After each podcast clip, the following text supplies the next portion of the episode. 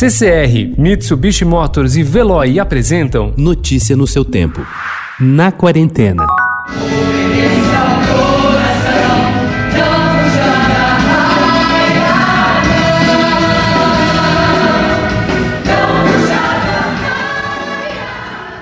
Uma das artistas mais completas do Brasil, Cláudia Raia, está em sua casa, no isolamento social, junto de seu marido Jarbas Homem de Melo. Com os problemas trazidos pela pandemia do coronavírus, a atriz de 53 anos, como todos os brasileiros no momento, tem se desdobrado em manter seu equilíbrio físico e mental, arrumando formas variadas para preencher seu tempo. Ao Estadão, a também cantora, bailarina e produtora revelou, entre outros assuntos, que prepara um livro de memórias, além de tratar de temas atuais como a questão do uso da internet para se conectar com as pessoas.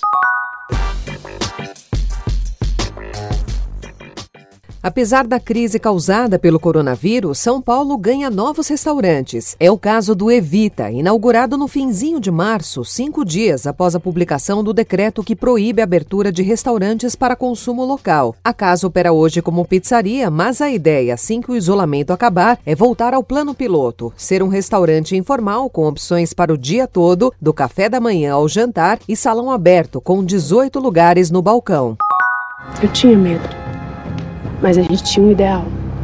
E o ideal, ele sempre é maior do que o medo. Quando a Globo, a produtora Maria Farinha Filmes e o estrelado elenco de Aruanas, com Thaís Araújo, Camila Pitang e Leandra Leal, começaram a gravar a série em 2018, a pandemia ainda era um pesadelo reservado aos livros de ficção científica. Quando a série estreou no Globoplay em julho de 2019, as páginas dos jornais e os relatos nas redes sociais davam conta do crescimento do desmatamento na Amazônia. A produção chega à TV aberta nesta terça, com uma mensagem positiva de um grupo de ambientalistas lutando na linha de frente da preservação do meio ambiente, que pode ser um refresco em tempos sombrios.